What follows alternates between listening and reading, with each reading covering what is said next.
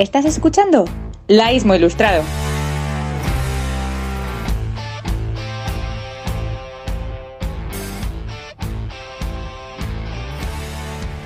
Según las estadísticas, el 90% de los podcasts del mundo muere tras su tercer episodio, y solo el 1% supera los 21 capítulos.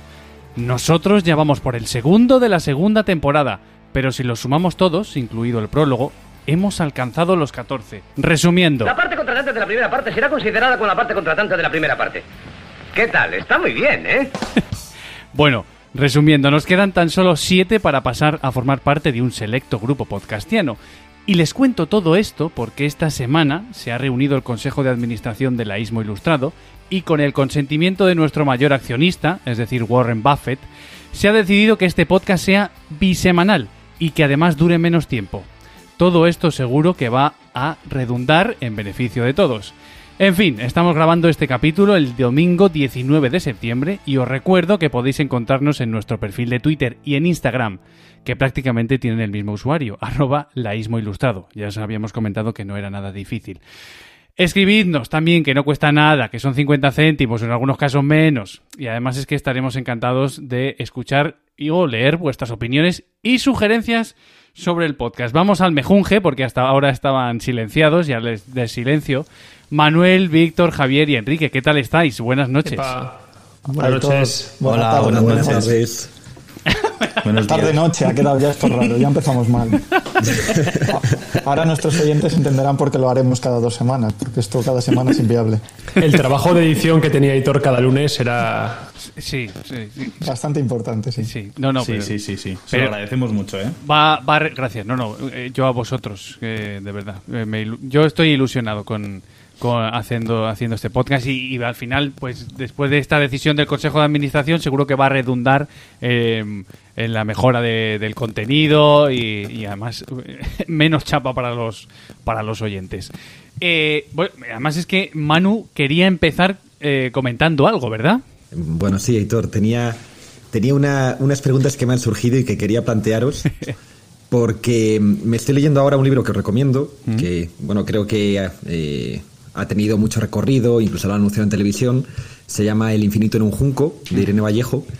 Y es un libro que me gusta mucho, creo que Víctor también lo ha leído. Eh, lo que te cuenta un poco es la historia de la literatura, entendida en un sentido amplio. También te habla de cómo surge al comienzo el arte de contar historias de forma oral y luego cómo eso se va convirtiendo en algo escrito, cómo empieza con los rollos de papiro y luego va evolucionando a los libros al- como los conocemos hoy en día y también a través de, de la historia que acompaña esa creación y evolución, ¿no? Te habla mucho de los griegos, de los romanos, de la biblioteca de Alejandría y, y es muy interesante porque al mismo tiempo eh, te establece comparaciones constantes con el mundo de hoy en día para explicarte cómo en el fondo los cambios y las cosas que ocurrían entonces seguimos viéndolas o ahora o las hemos visto a mediados del siglo XX o en el siglo XIX. Entonces que realmente todo sigue igual de alguna forma, ¿no?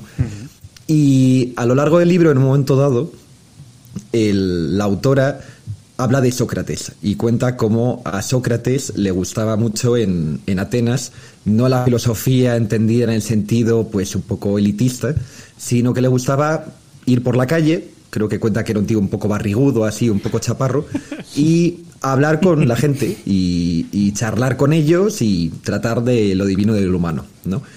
Entonces yo estaba leyendo ese pasaje del libro y empecé a imaginarme cómo sería mm, trasladarnos a aquella época, ir por la Atenas de entonces y ver a Sócrates barrigudo y chaparro eh, dando la brasa a un chaval o a una señora que estuviera pues sentada tranquilamente en el pollete de su puerto. ¿Cuántos entonces- Sócrates hemos visto ya? ¿Verdad? Sí, sí. Claro, o sea, sí. Te vas a la salida de los bares y siempre hay uno. Y a lo mejor alguno de esos tíos pesados de bar dentro de dos siglos o, o dos milenios será considerado un, vamos, un- una luminaria de su época, ¿no? vale, entonces, partiendo de esa base, me surgió una duda que probablemente sea tonta, pero os quiero preguntar cómo la resolveríais. A ver. Imaginaos que viajáis al pasado, caéis en esa Atenas de la época de Sócrates y caéis en ese pasado sin nada. O sea, os, os han puesto una túnica para que tengáis las mismas pintas que tenían los, los griegos de la época.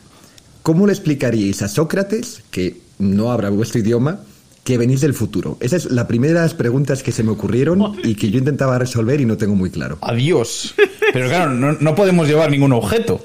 No puedes llevar ni un móvil ni nada del estilo. Eres solo tú. Tienes que explicar. Primero, explicarle que vienes del futuro. La segunda pregunta sería cómo se lo demuestras. Vale. Yo estoy pensando, eh, Manuel, pero me lo pones muy difícil. Sí. A ver, yo, yo ya sabes que soy un flojo en general en todo. Entonces, yo si estoy vivo ahí- ahí en la época actual es porque no he nacido en una pasada. Entonces, digo, vente un día conmigo, vas a ver que soy un torpe, que se me cae todo y verías que en esta antigüedad yo no habría sobrevivido a más de los siete años. En un perfecto, en un perfecto griego todo eso. tendría que decir. en un perfecto griego. Pero. Sócrates llamando a la policía ateniense. Claro, es que no se me ocurre nada más que coger un palo y en la arena hacerle dibujos que, que me mirase raro Sí. y dijera, mira, voy a seguir molestando a la No. gente, que este está más loco que yo.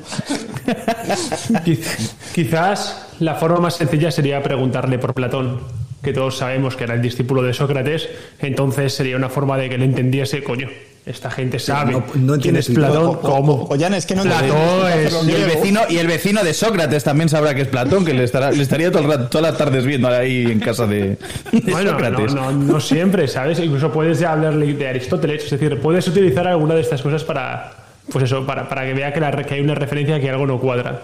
Mira, no se puede voy- utilizar el tiempo, perdona, mano, no se puede utilizar el tiempo para, yo qué sé, aprovecharlo y cosas que hayan pasado, hacer como que las has descubierto tú o cosas así.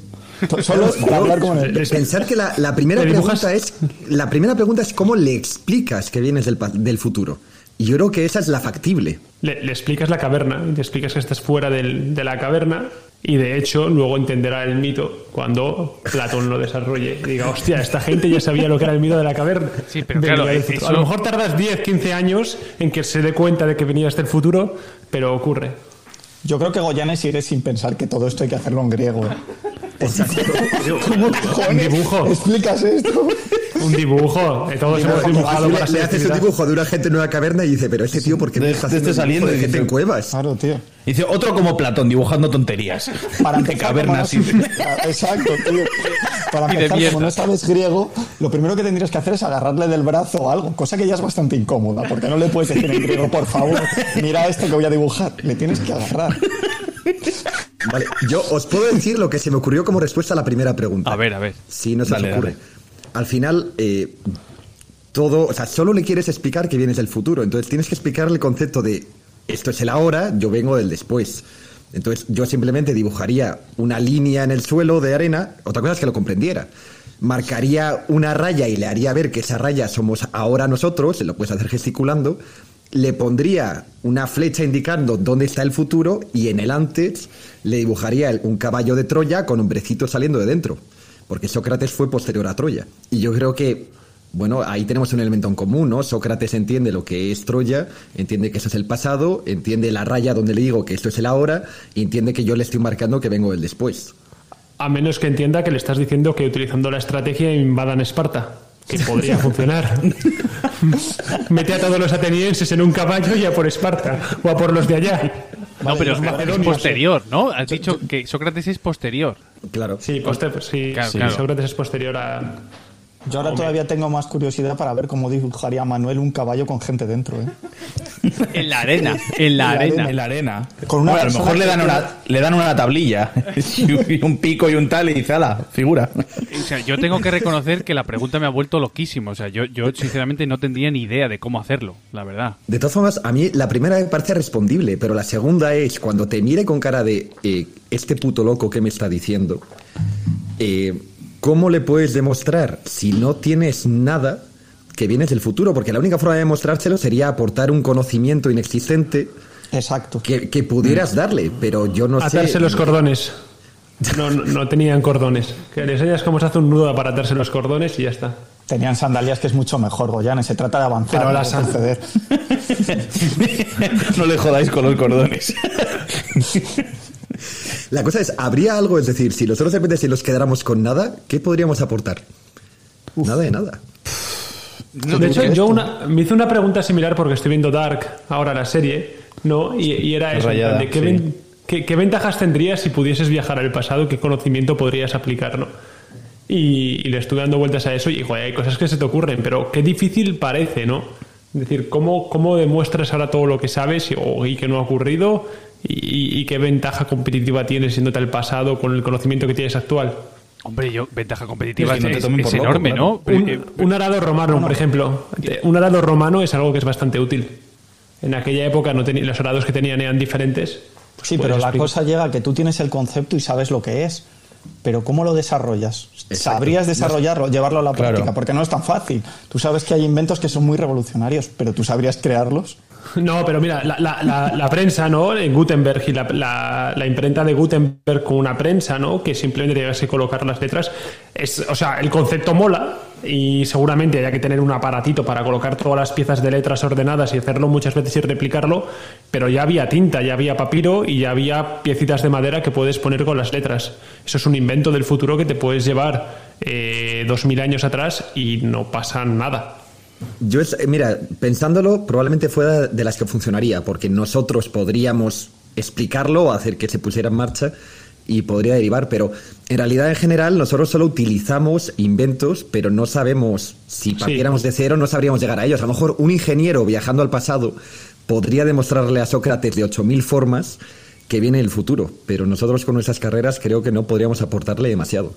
Sí, totalmente de acuerdo. ¿eh? Total- Eso es una cosa que, que conocimientos prácticos tenemos muy poco. Un abaco quizás era otra cosa que podría ser útil, que se pueda hacer fácil y le explicas cómo funciona. Cosas básicas que nos han enseñado de pequeños, ¿sabes? Sobre todo cosas de esas Hombre, que te enseñan en la guardería. Yo tiraría... a jugar al tute. Tú te arrastró y sin señas. Y Sócrates diciendo, es cierto, viene del pasado, del futuro. Pero yo tiraría más por los hechos históricos, ¿no? O sea, Sí, pero nosotros, pregunta- desde nuestra perspectiva y formación eh, teórica, yo tiraría por los hechos, de a- a- a avanzarte un poco y decirle va a ocurrir esto. Y entonces ya jugar con eso, pero sí, es lo que decís, situar- imposible. claro, tú sabrías situarlos justo en el momento. Yo- Porque, claro, tú puedes saber los acontecimientos históricos más importantes. claro. Pero, pero es que yo viviría en un interno miedo, porque digo, joder, sé que por aquí pasaba algo importante, pero ¿cuándo va a pasar? Claro, claro. ¿En qué lado de la línea en esta batalla? Tú te sabes como mucho el año. Si eres muy bueno, te sabes el año, pero ¿qué vas a estar 12 meses sin dormir? Bueno, estamos en el 80 antes de Cristo y sé que en el 33 por ahí está Augusto. Vamos a esperar 50 años y te juro que va a ocurrir. claro. Ya verás cómo nace Augusto. Le, le- le convences para que le envíe a Leónidas más tropas. Yo, yo- mi conclusión al final es que moriría, que probablemente me acuchillarían, me meterían en un calabozo y me quedaría ahí para los restos. Y Sócrates seguiría barrigudo y rechoncho, hablando con la gente por la calle, recordando a aquel loco que una vez le dibujó un caballo de Troya en el suelo y le quiso convencer de que venía el futuro. Yo y no cambiarías nada. De hecho, ¿no hay una teoría de los viajes en el tiempo que dice que aunque tú viajes al pasado, como ya ha pasado, no puedes cambiarlo, por mucho que lo intentes? ¿Os suena eso? Es un melón que da para dos podcasts, ¿eh? Esto- Sí, sí, sí, sí. Eso, sí. es lo que cuenta, es lo que cuenta el libro de H.G. Wells, ¿no? De la, la máquina del tiempo. El que inventa la máquina del tiempo Sí. la inventa porque su esposa ha muerto y quiere buscar la forma de evitarlo. Pero al final, cada vez que viaja al pasado para evitar que muera de la- una forma determinada, Muere acaba su mujer muriendo de otra forma distinta. Bueno, bajando mucho el nivel, las películas de Destino Final van de esto, ¿no? O sea, al final Y- es, no puedes salvarte. Hay una peli sobre la máquina del tiempo de, de Wells que no está del todo mal. A ver, ¿cómo se titula? cine ¿Cómo- chaval. La se máquina del titula? tiempo. La máquina del tiempo, sí, sí, sí. Se llama... se- ¿cómo- no, pero ¿cómo se titula? La máquina, La del máquina del tiempo. Ah, perdón, ah, perdón. ¿Cómo se titulaba la máquina del tiempo? Tío, ¿qué pone en mi tatuaje? Mola, y en el mío, tío. Ha sido un poco eso. Perdón. Sí, sí, se, se han solapado ahí Bueno. la- las preguntas. Y ya re- relacionado con eso, y creo que hemos asumido un poco todos nuestra derrota para demostrar a Sócrates que venimos del futuro, quería Y para hacer un podcast breve. Exacto. ¿Qué, mm, ¿Habéis estado en la Feria del Libro? ¿Qué ha sido últimamente? ¿Habéis estado por ahí? ¿La habéis visitado? ¿O habéis pasado de ella? Estás escuchando Laísmo Ilustrado. Yo sí que he Hemos estado. Hemos estado. Sois unos Sí, sí, héroes, yo eh, vosotros, los que habéis podido entrar. Totalmente, Pues, totalmente. Hora y, hora y media de cola, ¿eh? Madre Fíjate mía. que pensaba que por ahí iba a estar el fin de semana. Porque yo fui el miércoles y iba a pasar unos días a Madrid. Y fui el miércoles por la tarde, a las 5 de la tarde, o sea, una hora muy prudencial. Y entré sin cola, eso es verdad. Pero había dentro muchísima gente y cada stand, pues para ver un par de libros tenías que casi meter codos, o sea que bastante complicado. Sí, sí, sí, sí. Y me fui de allí a las seis y pico y ya había una cola que tranquilamente sería más de media hora. Y estamos hablando de un miércoles. O sea que Sí, una- sí que está sí, sí. complicado. Yo he ido hoy y hem- hemos ido relativamente pronto. Abre a las diez y media, pues estábamos a las once y hasta las doce y media, casi una, no hemos podido entrar. Bueno, O sea, increíble, al sol, al sol ahí y todo. Pero ¿Qué te ha bueno, parecido, eh, Víctor? A mí me me, ha- me ha- decepcionó bastante personalmente. ¿te ha decepcionado por? Sí, por eso, quizá por la gente, porque no veía, no me sentía cómodo. O sea, había, por ejemplo, casetas, por llamarlo así, que me parecían que podían tener libros que me podían gustar, interesantes, pero es que no puedes dedicarle tiempo, porque hay una masa de Sí. gente que te va arrastrando, se te pone uno delante, vas para atrás y no te sientes cómodo, así es Sí, imposible. sí. Además, este año estaban las, las casetas como más apelotonadas, porque han puesto. Antes solo había en un lado y en otro, y ahora no sé si te has fijado que han puesto en el medio, que en el medio normalmente no había casetas. Eh, entonces, eso lo ha hecho un poco más caótico, incluso habiendo menos gente que otros años, porque otros años hay bastante más gente, pero bueno, que te hayan quitado todo ese espacio central. eh, es frustrante. Eh, hablaba, hablaba antes Esther con una amiga suya que tiene una editorial que aprovecho para recomendar en la caseta, creo que es la 192, me ha dicho, eh, que es con tinta me tienes y que dice que estaban muy frustrados porque debido a las, las altas colas que había, las largas colas que había, mucha gente a mitad de colada decía, mira, eh, no voy a esperar más. Y muchas editoriales, sobre todo las más pequeñas, que es cuando más tienen visibilidad ahí, hacen su, su agosto en este momento. Es cuando sacan más dinero. Así que estaban un poco cabreados por eso y también sobre todo por, por la incongruencia que a partir de mañana en, en Madrid abren las discotecas hasta las 6 de la mañana sin ningún tipo de restricción ni nada y esto que es al aire libre pones una restricción mm, incomprensible, ¿sabes? Bueno, Pero yo, bueno. Rompo, yo rompo una lanza a favor de la organización y diré que personalmente meter más gente ahí, entonces sí que ya lo hace completamente inviable, ¿eh? ver cualquier Sí, cosa. sí, pero es que otros años estaba ya lado. casi. Sí, Desde sí, otros otro años lado, estaba casi. Claro, ella lo veía desde, desde el lado que, que eso, que es incongruente que, que te estén dejando irte a discotecas hasta las 6 de la mañana sin mascarilla, bebiendo y todo eso. Y, y esto aquí lo están restringiendo, lo están restringiendo tanto, encima siendo al aire libre, ¿sabes? Una Claro, pregunta, pero bueno. ¿es únicamente el fin de semana o la alargan también durante dos semanas más o algo Son así? dos, son dos semanas. Son dos semanas. A lo mejor es esta semana la que ma- o este fin de semana cuando más gente ha habido, porque yo recuerdo haber estado hace tres años, es cuando estaba en, en Madrid, y había gente, pero como puede haber, a lo mejor en la feria del libro que se hace en Valladolid, en, en Recoletos. No, o sea que sí que es verdad que medio te empuja, no te empuja la gente, pero que van en orden, siguiendo, y si te paras, eres un poco la persona rara que se ha parado, pero nada Sí, exagerado, sí, sí. nada más raro que eso. A lo mejor porque era el primer fin de semana. Y a lo mejor mucho autor firmando y cosas de esas. Exacto, justo voy a decir Claro. eso, que sí, que es la, de la única forma en que recomendaría venir por la gente, no por lo demás, es si te gusta un autor, que mires el programa, por ejemplo, cuando yo fui estaba firmando Julia Navarro, que os suena a todos, Sí. la autora de Dime quién soy, Sí. la Biblia de Barro, y creo que este verano ha sacado un libro que se llama De ninguna parte y era la que tenía la cola interna dentro del propio complejo más larga. Entonces, sí que vi que había gente que estaba charlando con ella, pues yo qué sé, si, si, si es una persona a la que admiras o, o tienes cierto interés por sus libros, pues es un momento para compartir un ratito con ella. Yo Sí, es sí, una oye. duda que tenía, quería preguntaros, eh, probablemente sea una duda tonta, pero si por ejemplo no te interesa ir a hablar con un autor o que te firme el libro, ¿cuáles son los atractivos de irte a la feria del libro? Entiendo que a lo mejor, por ejemplo, es, si hay descuentos o a lo mejor Hay si, por descuento. ejemplo, hay esta- eh, stands especializados de literatura como cine o cosas del estilo Sí. que no encuentras por lo demás. pero Eso es, Ir eso a es, buscar un que- libro normal y corriente, yo preferiría mil veces irme a una librería con toda la calma antes que meterme en la feria del libro. Mira, Totalmente. yo, yo eh, la vez esa que estuve justo encontré una librería especializada en temas de economía. Eh, Se llamaba EcoBook. Y compré un libro allí, que compré el- una biografía de Warren Buffett que se llama La bola de nieve y les pregunté, me dieron el papel y la dirección donde estaban y luego cuando quería cosas especializadas o a lo mejor en inglés y tal, podía ir a ese sitio. Entonces para descubrir por temáticas librerías eh, está muy bien, es un buen escaparate. Si no hay barrios que no andas nunca. Cuando dices, Goyan, es que les preguntaste y demás, fue que les diste una chapa seria, ¿no? De dónde están las cartas de Warren Buffett y todo eso, ¿no? Claro. Al final. eh, Cogió la biografía y dijo, aquí faltan cosas. Aquí faltan cosas. ¿Eres tú el autor, el que firma? Pues te voy a enseñar, chaval. eh, al final. No, pero los tíos saben, ¿sabes? Es una librería de música, o sea, una librería de. Claro, claro. de- de- claro, imagínate eh, Beagle, ¿no? En Valladolid, que, que va sobre libros. Sí, sí. Pues a lo, a lo mejor no todo el mundo pasa al lado de la catedral, pero el día que es la No, feria de Miguel libros no va sobre libros. Vi- sobre viajes, sobre perdona. libros. Sí, so- Sí, sobre viajes. viajes. sí. Sí, sí, bueno, es una librería sobre libros. Sobre viaje. Y un perro. Librería especializada en libros. Y, y claro, puede ser un buen escaparate para descubrir un sitio al que a lo mejor quieres ir antes de hacer cada viaje. Y si no, muchas veces no sabes ni qué es Beagle ni dónde está. Pues esto funciona así. Yo creo que hay un pequeño nicho interesante. Sí, sí, hay muchas editoriales, eso es lo que tú dices, eh, muy técnicas, pues ahí aunque sea hasta de pues libros religiosos o libros solo de historia bélica Paulinas. y cosas de esas. Sí. Perdón. Ahí está la, caseta de Paulinas, ¿no? Se llama algo así, la editorial esta Sí, literatura religiosa. paulina es la literatura religiosa. Exacto. Sí, sí, sí. Pues, pues hay toda- ah, y hay descuento, es un 5% en todos los libros, o sea que algo Eso te es lo que yo os iba a decir. Que, que, que si a ver, Víctor recordaba exactamente el, el descuento, pero yo El recuerdo que 5%, era bajito. sí. Era bajito. Es el máximo permitido en libros, si no recuerdo mal. Ah, no se permite ¿Ah, más. sí? Creo que, creo que no se, creo que no se Ese- permite más No descuento. se permite más. Ese es uno de los temas gordos que había con Amazon y los descuentos que tenían. Y, y hubo mucho, bueno, polémica por ese tema. Es correcto, ¿eh? no se permite más de un 5. Mm, Sí, sí. Pues no Pero lo bueno, sabía. estaba muy bien.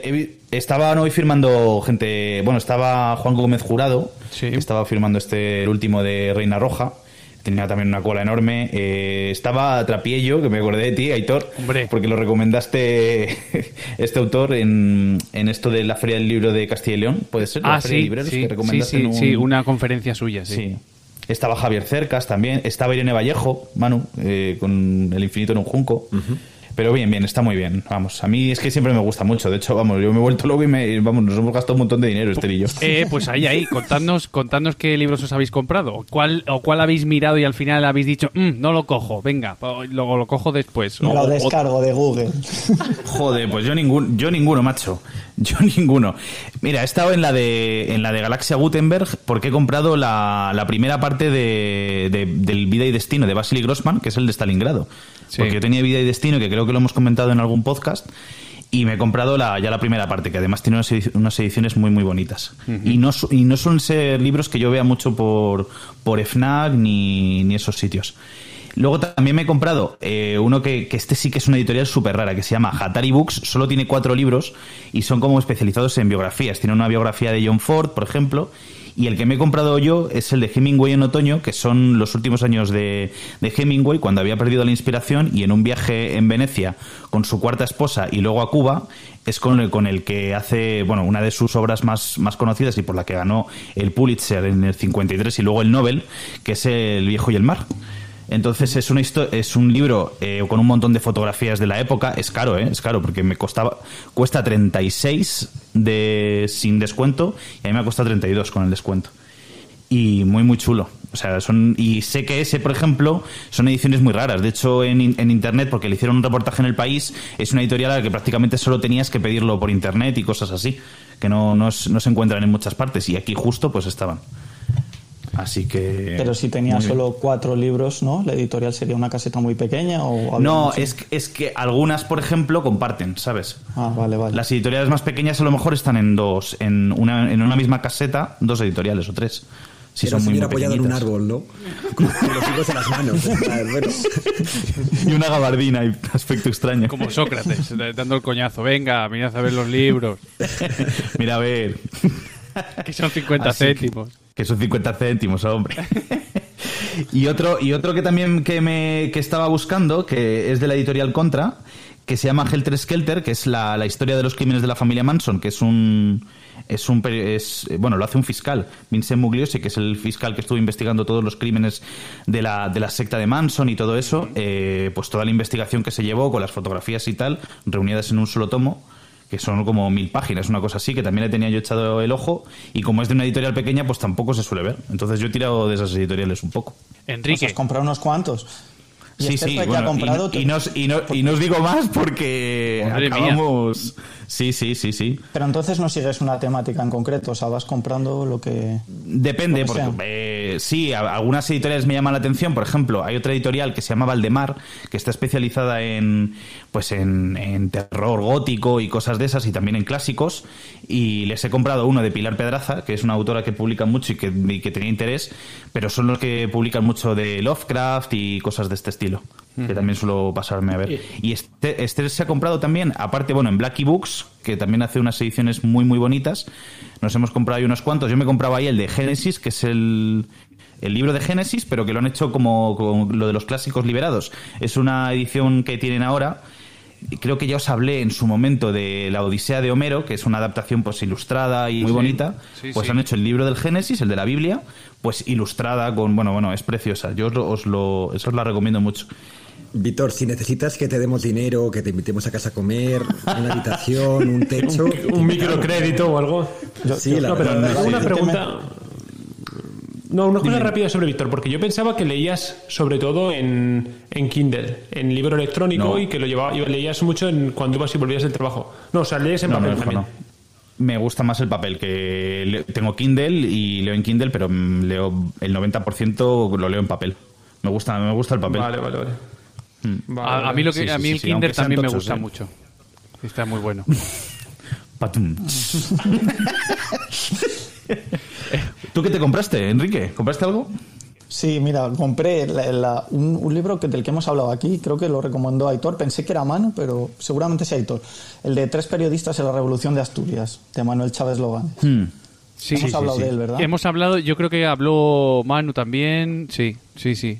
No, yo ese no lo he recomendado porque no me lo he leído. Ah, vale. Yo me he leído, de hecho me he comprado ahora de él La agonía de Francia Sí. y me he leído Ay, ese le pues, quería Sangre leer yo. Fuego, el del maestro Juan Martínez estuvo ahí y Juan Belmonte Matador de Toros, pero no sabía ni de la existencia de ese libro. Ah, pues entonces si sí, hablamos sí, de sí. él me olvidé. A ver si sí, Sí, entonces yo- sería eh, yo. hemos Sí, hablado en algún momento de este y todos estos. Y lo, y lo vi, que te- tenía mucha curiosidad y digo, voy a, voy a darle una oportunidad. Encima me parece un libro bastante ameno, fácil de leer.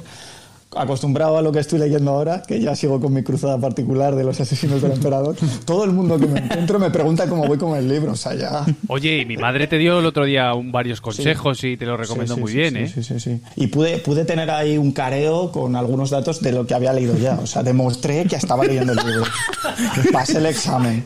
Pasé Está toda, España, está toda España pendiente. Sí, sí, sí. Hasta el propio Santiago Posteguillo, yo creo. Sí. La, la madre de Aitor me, me insufló fuerza, me dijo que ánimo, que, que la parte final era un poco más dura, pero que merecía la pena. Que eso Solo me- quedan me dos más, ¿no? Solo No, quedan no. dos más porque es una trilogía. Está- exacto, sí, estamos peleando solo este. Estamos peleando solo este.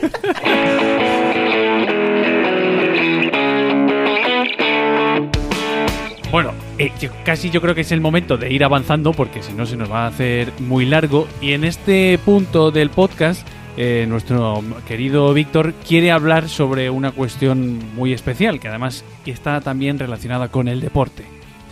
Bueno, efectivamente, pero ya sabéis que yo de deporte no sé un carajo. Eh, os, hablo, os hablo de esto porque eh, cuando estuve en, las, en las Olimpiadas eh, hubo un nadador que, que se hizo como viral por estar un poquillo fondoncillo, que era de un país que yo no lo conocía, que se llama Tuvalu. Entonces dije, ¿dónde leches está Tuvalu? Y lo estuve buscando. Y es un país muy curioso. Está a medio camino entre Austral- Australia y Hawái. Son cuatro arrecifes de coral y cinco atolones y son 25 kilómetros cuadrados de, de país. Eh, después de después del Vaticano es el sitio menos el país menos poblado del mundo, que son con solo 11.810 habitantes. Bueno, está localizado en el Océano Pacífico, aproximadamente a 4.000 kilómetros de Hawái y de Australia, y sus países más cercanos son Kiribati, Samoa y Fiji. Jo, vamos, una Es fiesta, todo, es- Kiribati. Madre mía. Como, como para Sí, ponerse sí. malo ahí, ¿eh? Como para ponerse malo.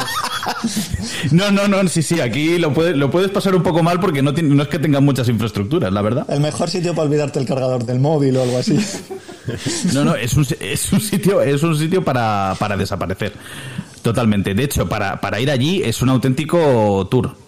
Eh, es una maratón aérea y es un desembolso de alrededor unos do- de, de 2.800 euros, mínimo, mínimo por viajero. Madre mía. Las opciones más económicas nos obligan a hacer escala en Shanghái y en Auckland, Nueva Zelanda, antes de llegar a Fiji, que es la, entrada al país, o en Dubai o Melbourne. Vamos, todo súper accesible y súper al lado. Ambas, hasta llegar a, a Funafuti, que es la capital, suponen 50 horas de viaje. También nos dicen que si quieres ahorrarte 10 horitas de viaje, puedes ir por, por Hong Kong, que con, con una línea aérea que se llama Cathay Pacific, pero el precio se dispararía a los 6.000 euros. O sea, Bueno. o sea, Eso no es problema. Bueno, tampoco, completamente bien, claro. accesible. Sí, sí. Pero en este tiempo se cuenta lo que te tocaría esperar para facturar, el desfase de horas y todo. O, o no, o Yo- estamos hablando de vuelo limpio. Creo que solo habla de vuelo limpio. O sea Venga. que a lo mejor súmale pues dos o tres orillas ahí de aeropuertos, de que luego te salga la maleta, esas historietas. Hombre, fíjate, si Sí, es, sí. si es un, un vuelo con tantas conexiones, yo haría una ma- maleta de mano, ¿no? Porque si, te imagínate que te montas en Madrid y ahora haces tres trasvases, te pierdes la maleta seguro. Pero seguro. Pero como necesites algo, Aitor, madre de Dios. No, no, sí, sí, es, vamos. De hecho, hay que reservar, hay que reservar con tiempo, porque solo hay uno, un hotel en el país que tiene 17 habitaciones. Es, es el país, es el país menos visitado del mundo. Eh, la media le salía como a tres visitantes por día, más o menos, y, la mayoría son pues funcionarios y cosas de ese estilo. Y, oye, ¿alguien Bueno. ha mirado por curiosidad cómo es ese hotel? Ah, Pues, pues no lo he mirado. Espero que bueno, macho. Porque para 17 habitaciones. No, no, no, sé- no tiene por qué hacerlo. bueno, Espacioso. es lo único que hay. Espacioso, sí, sí. Y, ha- pero- y hay playas y todo, ¿no? Bueno, sí. Hay la- playas, claro, es la tontería tip- acabo de ese- decir, sí, es verdad. Es el típico sitio eh, pintoresco de chozas de paja, palmera y playas de arena blanca, claro. Es su, su gran atractivo. También tienen eh, atractivos eh, deportes, deportes allí locales, que tienen uno que se llama Killy Kitty, que parecen las, las zapatillas estas de niños, que es una versión local del cricket. Sí. Así como hablan de emocionantes encuentros de té ano, que es un juego que recuerda al voleibol, pero que también ha sido adoptado por ellos a su forma. Muy bien. Otra, otro de los motivos por los que nos, por lo que nos interesaría viajar a Tuvalu es, eh, curiosamente, si eres, si eres coleccionista de sellos, porque Anda. son probablemente los más cotizados del planeta. De hecho, el despacho de correos de Tuvalu es un sitio para allí para visitar, porque lo deben de tener muy elegante y muy bonito precisamente por, por esto. Y de hecho, eh, siguiendo con, con los, con los nombres rarillos, eh, allí lo que se come, sobre todo, además de coco, pescado y marisco, pulacas y taros, que son unas hortalezas parecidas al boniato. Así como, bueno, tienen cangrejos, tortugas y plátanos. Allí las, las tiendas de las tiendas que hay son del gobierno, porque casi todo, como claro, tampoco tienen mucho, no tienen tien- apenas tiendas, tienen un- una especie de tienduchos que se llaman futi, Sí. pero que son tiendas subvencionadas por el gobierno, porque allí, claro, no es un buen negocio poner allí ni una tienda ni nada, ¿sabes? Así que, pues eso os estoy contando. De hecho, eh, después de Somalia, eh, esto es lo que tiene, que es el, es el segundo país más pobre del mundo. El Producto Interior Bruto es de unos 36 millones de dólares, más o menos. Y una de sus, una de sus fuentes de, de- dinero, de inyecciones, es curiosamente la, el dominio .tv, porque es un dominio suyo. ¿Sabes? Entonces, en su momento, para, para usar el dominio .tv, tú tenías que pagar a Tuvalu por, por, por eso. ¿Qué pasó en el año 2000? En el año 2000 eh, cedieron el, el dominio Sí. para y recibieron una inyección de 50 millones de dólares de- del gobierno de los Estados Unidos que les pagaderos en 12 años. O sea que, de hecho, supone un 10% de, de la economía esas inyecciones de dinero. Pero, o sea, porque, porque ahora en- compró el dominio el, el gobierno de los Estados Unidos. Compraron el dominio. Bueno, no, no, lo he dicho, lo he dicho mal, perdón. Es una, es una, era una empresa estadounidense. Ah, vale, compró. vale. Lo, lo he dicho mal. Oye, Víctor, haciéndote un inciso, he estado mirando y cero, cero alojamientos en Tuvalu en todo octubre, o sea que al hotel le debe estar yendo bien. ¿eh? Oportunidad de negocio. Uf, Sí, sí, sí, sí. otro. Cero alojamientos, nada, en octubre nada, chicos, lo siento. ¿Qué estabas buscando en Booking? Cancelamos el viaje, ¿no? Entonces. No, estoy mirando Joder, ya lo siento. octubre, ¿no? Octubre completo. Bueno, No sé si lo vas a y- comentar después, Víctor. Para mí Sí. sonaba algo del medio del me sonaba Eh. el, el país por el clima, ¿no? Por el medio ambiente.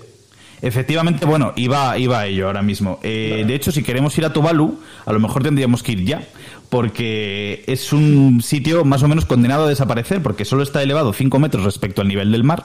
Entonces, con, con el cambio climático y con el aumento del, de, las, de las aguas, de- del nivel de las aguas, es muy posible que acabe desapareciendo. Así que, de hecho, es- es una auténtica preocupación del gobierno que lo que han hecho es un plan para, para trasladar a toda la población, a la población de Tuvalu a Nueva Zelanda. Así que, pues eso, eso os puedo contar. Que tampoco Oye, pinta mal Nueva Zelanda, ¿eh? del hotel, ¿eh? Yo sigo peleando esto, son, son malísimas, ¿eh? son como Cuando hay moteles. solo un hotel, no tienes que hacerlo mejor que nadie. Eres el único Eso es que verdad. oferta. O duermes Eso es aquí verdad. o no duermes. Es como el, el bar del pueblo de mi madre. En el pueblo de mi madre son, es un, es un, se llama Villacid de Campos y, no hay casi gente. Creo que hay 15 censados y son todos viejos. No hay ni tiendas. De hecho, hay, hay solo un bar y los del bar son súper bordes porque como no hay otra cosa, no hay más tiendas ni nada, pues pueden ser todos los bordes que quieran, todos los malos que quieran. Luego ¿Se le llama pasa de- Futi el bar o qué? No, no, cre- creo que no tiene ni nombre. Creo que es bar, simplemente. Joder. Qué desidia, por Hay-. Luego le pasaré Hay- hay una foto hay un de bar en moda. para que la suba a Insta- a Instagram y a, y a Twitter. Pues que merece la pena verlo, ¿eh? ¿El qué? ¿El qué? Perdón. Sí, sí, no, las, las imágenes te son pasaré, bonitas. te pasaré De una imagen del- de las habitaciones del hotel para que la subas a Instagram y a Twitter vale, y lo vale. puedan Pues ver sí, todos sí. los oyentes porque merece la pena. Vale, pues, pues que, a- a- que nuestros oyentes acuden ahora a Instagram o a Twitter eh, para cuando estés escuchando esto, seguro que ya tienen ahí las imágenes del, del hotel. Pues sí. Ah, por cierto, y ya que estoy hablando de viajes, una, una última cosa. A, eh, a mediados de noviembre es definitivo que me, me voy a Kiev. ¿Ah, Y sí? vamos a hacer una excursión por Chernóbil, sí. Así que os lo voy a poder contar de primera mano. ¡Hombre! Una de las secciones que más gusta a, nuestro, a nuestros oyentes. Pues ¿eh? va vol- Chernobyl. va a volver con to- va a volver con toda la fuerza. Me, me lo voy a empollar el tour, pero Oye, a podrías- fuego y en el siguiente programa. sí, dime, dime. Está bien además porque cuando vuelvas tendrás dos cerebros, o sea que una historia de puta madre. Eso con suerte. Podríamos hacer un, un especial de Chernóbil con Víctor allí. Sí, sí, Eso sí. estaría muy bien. Sí, oh, Probablemente tendríamos cómo se siente la radiación. Claro. Sí, sí, mucho que criticar. es verdad, allí no sé cómo va a aléjate estar. de ahí, Víctor, aléjate. Allá lo del núcleo no sé cómo va a estar, la nieblita. Oye, Víctor, no, pero te puedes, el que hace niebla. te puedes grabar un- unos... eh, gra- descárgate una aplicación de móvil y grábate eh, caminando por allí y cosas de estas y, y luego nos lo cuentas y lo escuchamos aquí en el Tocando podcast. cosas, ¿eh? Tú toca piedras y eso, que es importante. Ojo, Aitor, Danos que mi, mi Víctor. mi móvil graba sin necesidad de bajarte aplicaciones. No sé qué teléfono tendrás tú. que dices que me baje una aplicación para grabar. También es verdad. Pues lo haces, sí, sí, en serio, ¿eh? Tienes- ya, ya tienes una tarea, eh, grabar cosas por allí, incluso al, al guía que- hablando, bueno, hable- en este caso supongo que hablará inglés o español, vete tú a saber. Vale, vale, oye, me gusta, eh, haz- pones fotos y todo y luego nos lo cuentas con pelos y señales y, ra- y Y luego, aparte, todas las preguntas. sin que pelos. te- la, la clave sería que todas las preguntas que te hemos hecho y no has sabido responder, que se las rebotes al, al de la guía. Guía. Claro, al guía. Eso es. Todo lo- lo- todos los niveles de radiación, los, todas esas, esas Lo de historias, ¿no? Los KV, pregúntale Exacto. las Sí. letras, dónde están. Antes de Chernóbil, acuérdate, hay que hacer un recopilatorio de todas las preguntas. Y si algún oyente tiene alguna pregunta más, que nos la ponga también en Eso Twitter es. y se las Sí, sí. todas. Si- todas. Si, queréis arruinar, si queréis arruinar el free tour, yo me voy con un cuadernito con todas las preguntas para joder toda la excursión en plan, pero espera, espera. A Víctor lo atan en la noria al final, ¿eh? Bueno, El tío harto ya en plan, joder, este pesado. Esperemos que, que los guías por lo menos den muchos más datos que los guías de, de los cachalotes, esos, que, que tal y como nos contaste, casi, vamos, no Hombre, respondían ni una duda. algún dato, pero es que tampoco te, te sabría ahora decir. Le van a decir, aquí hay radiación, pero no se le molesta, se ve desde lejos, como le decían con las ballenas. Bueno, pues eso, eso os cuento, chicos. Perfecto, pues oye, muchas gracias Víctor por contarnos cosas de Tuvalu. Hemos eh, aprovechado para, para inaugurar una sección que es la sección de geografía, así que pues, pues mira, otro espacio que abrimos en esta segunda temporada de la Ismo Ilustrado, que además, si acabamos de abrir una segunda, eh, una segunda temporada con un nuevo espacio, en este momento abrimos uno nuevo para el que también tenemos sintonía.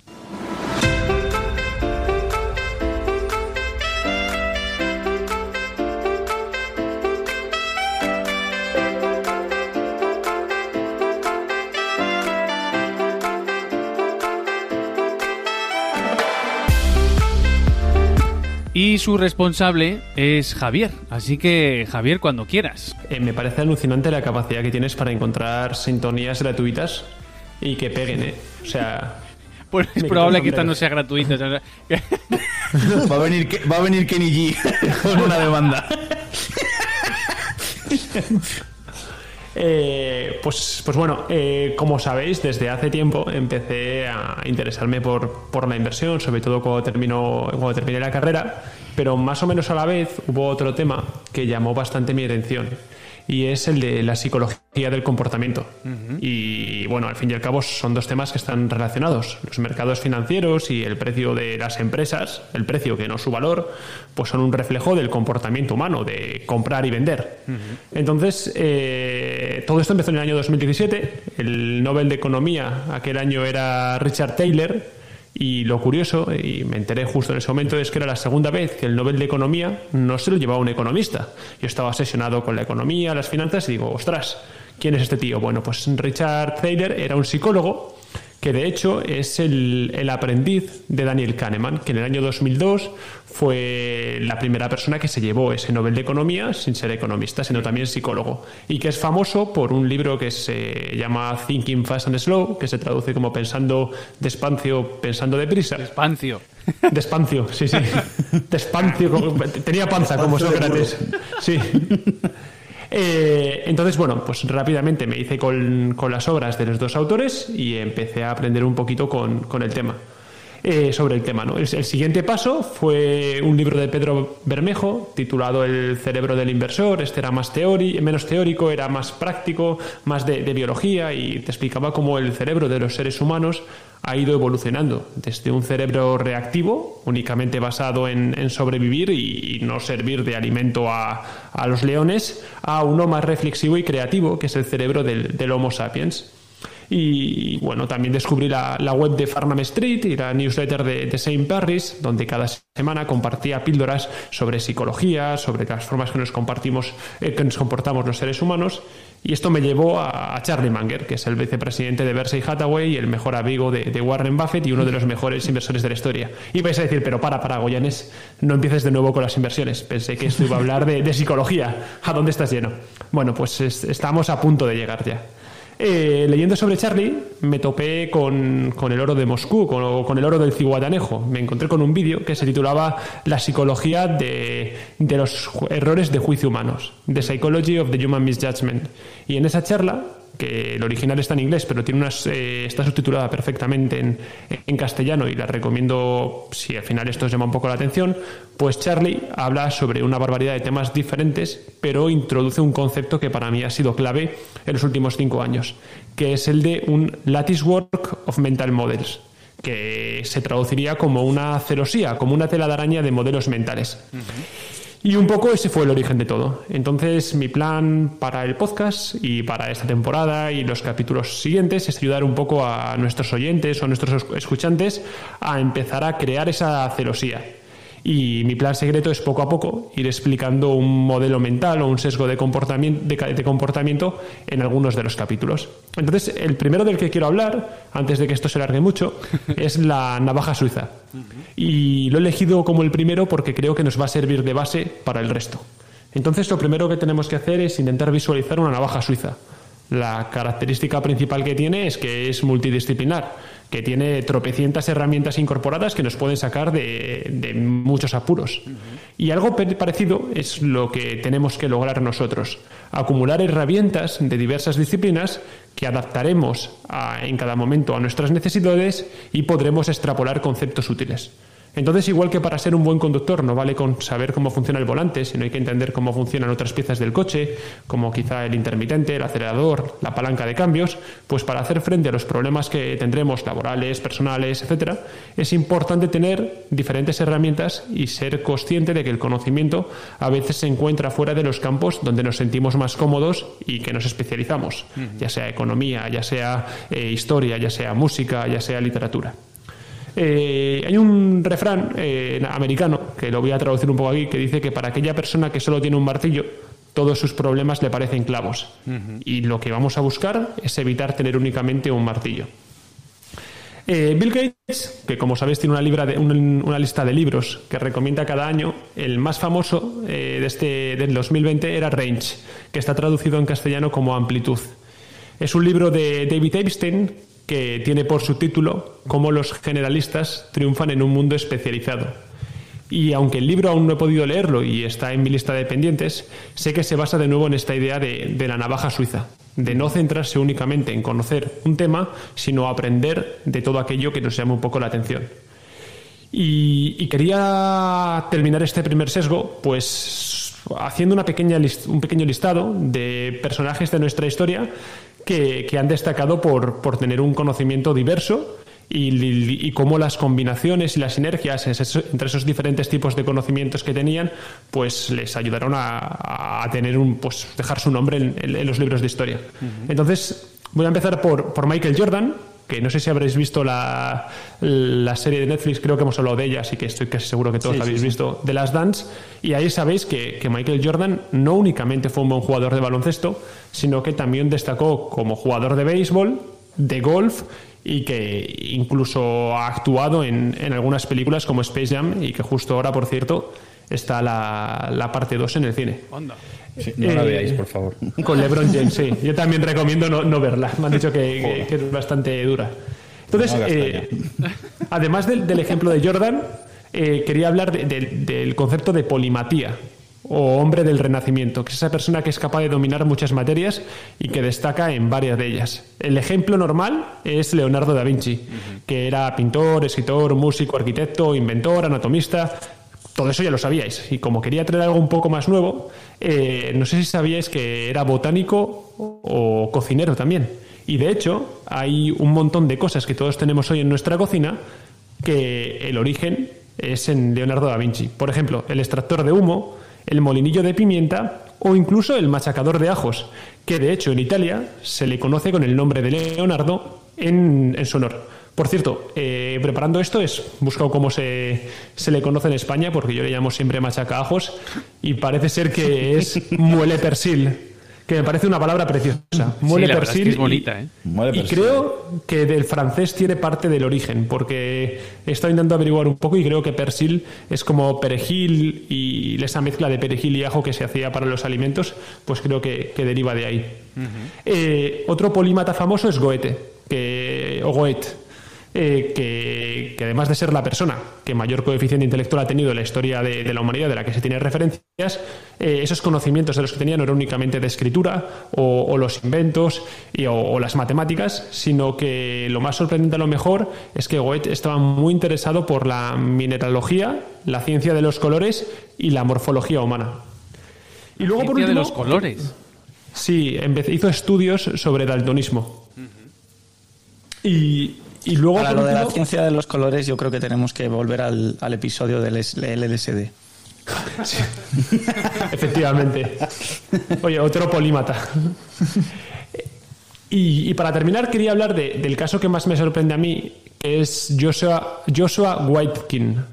Y veis quién demonios es este tío. Bueno, pues como hay mucho cinéfilo en el grupo, quizá os suene una película del año 1993 que se llama En busca de Bobby Fischer.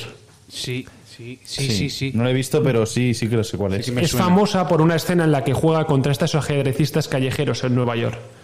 Vale, pues esta película eh, está basada en la historia de Joshua Whitekin, que fue un niño prodigio de ajedrez, dos veces ganador del campeonato de ajedrez junior en Estados Unidos en los años 93 y 94 y que tiene el título de maestro internacional. De hecho, llegó a ganar ocho campeonatos de Estados Unidos y perdió el título mundial tras rechazar unas tablas que le daban la victoria, pero quería ganar, rechazó las tablas, acabó perdiendo y perdió el título mundial. Entonces dices, vale, la, la leche, Joshua es un tío que sabe muy bien jugar al ajedrez. Pero al contrario que muchos niños prodigios, y centrarse exclusivamente en esta materia que dominaba, Joshua decidió probar cosas diferentes y a los 18 años deja por completo el ajedrez y se inscribe en la Universidad de Colombia donde estudia filosofía. Pasa los próximos 5 años estudiando filosofía y tras ello da el salto a las artes marciales. Empezó a practicar Tai Chi Chuan y cinco años más tarde gana el Campeonato Mundial en Taiwán de Tai Chi Chuan. Y a día de hoy acumula 13 campeonatos de Estados Unidos y un segundo campeonato mundial. En el año 2005, con 30 años, Joshua deja el Tai Chi y empieza a aprender Jiu-Jitsu brasileño de las manos del nueve veces campeón mundial Marcelo García.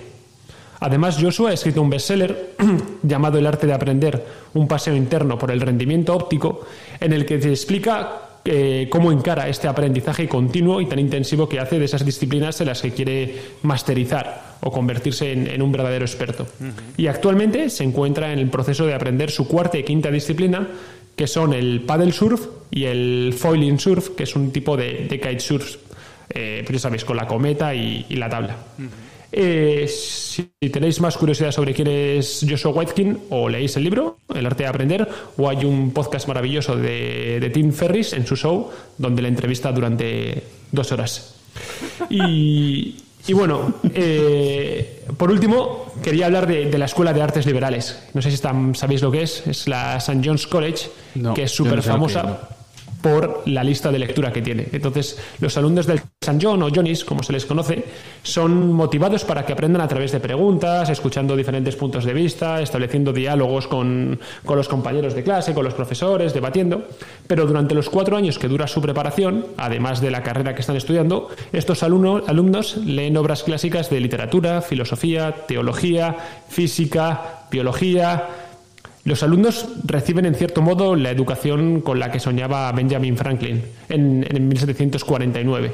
Y, para que os hagáis una idea, tengo aquí, y voy a leer solo un par de ellos para no hacer esto larguísimo, el currículum de St. John's, pero durante el primer año leen a Homero, leen a Sofocles, a Eurípedes, leen a Herodoto, a Aristóteles, a Plutarco, leen eh, a Lavoisier, durante el segundo año leen a Epiceto, leen a Dante, leen a Lutero, leen a Montier, eh, leen a Descartes, por ejemplo, o a Pascal, o escuchan a Bach, Haydn, Mozart, Beethoven.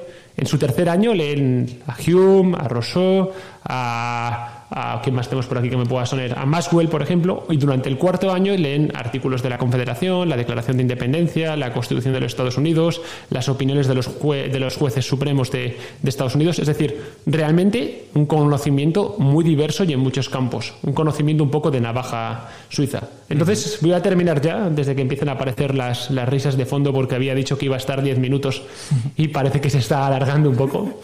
Entonces, eh, simplemente decir eso, que como primer modelo mental, la navaja suiza nos permite entender la, utilidad de los sesgos y heurísticas que vamos a repasar a, lo largo de los capítulos y que lo importante es entenderlos en su conjunto y, saber aplicarlos cuando sean necesarios.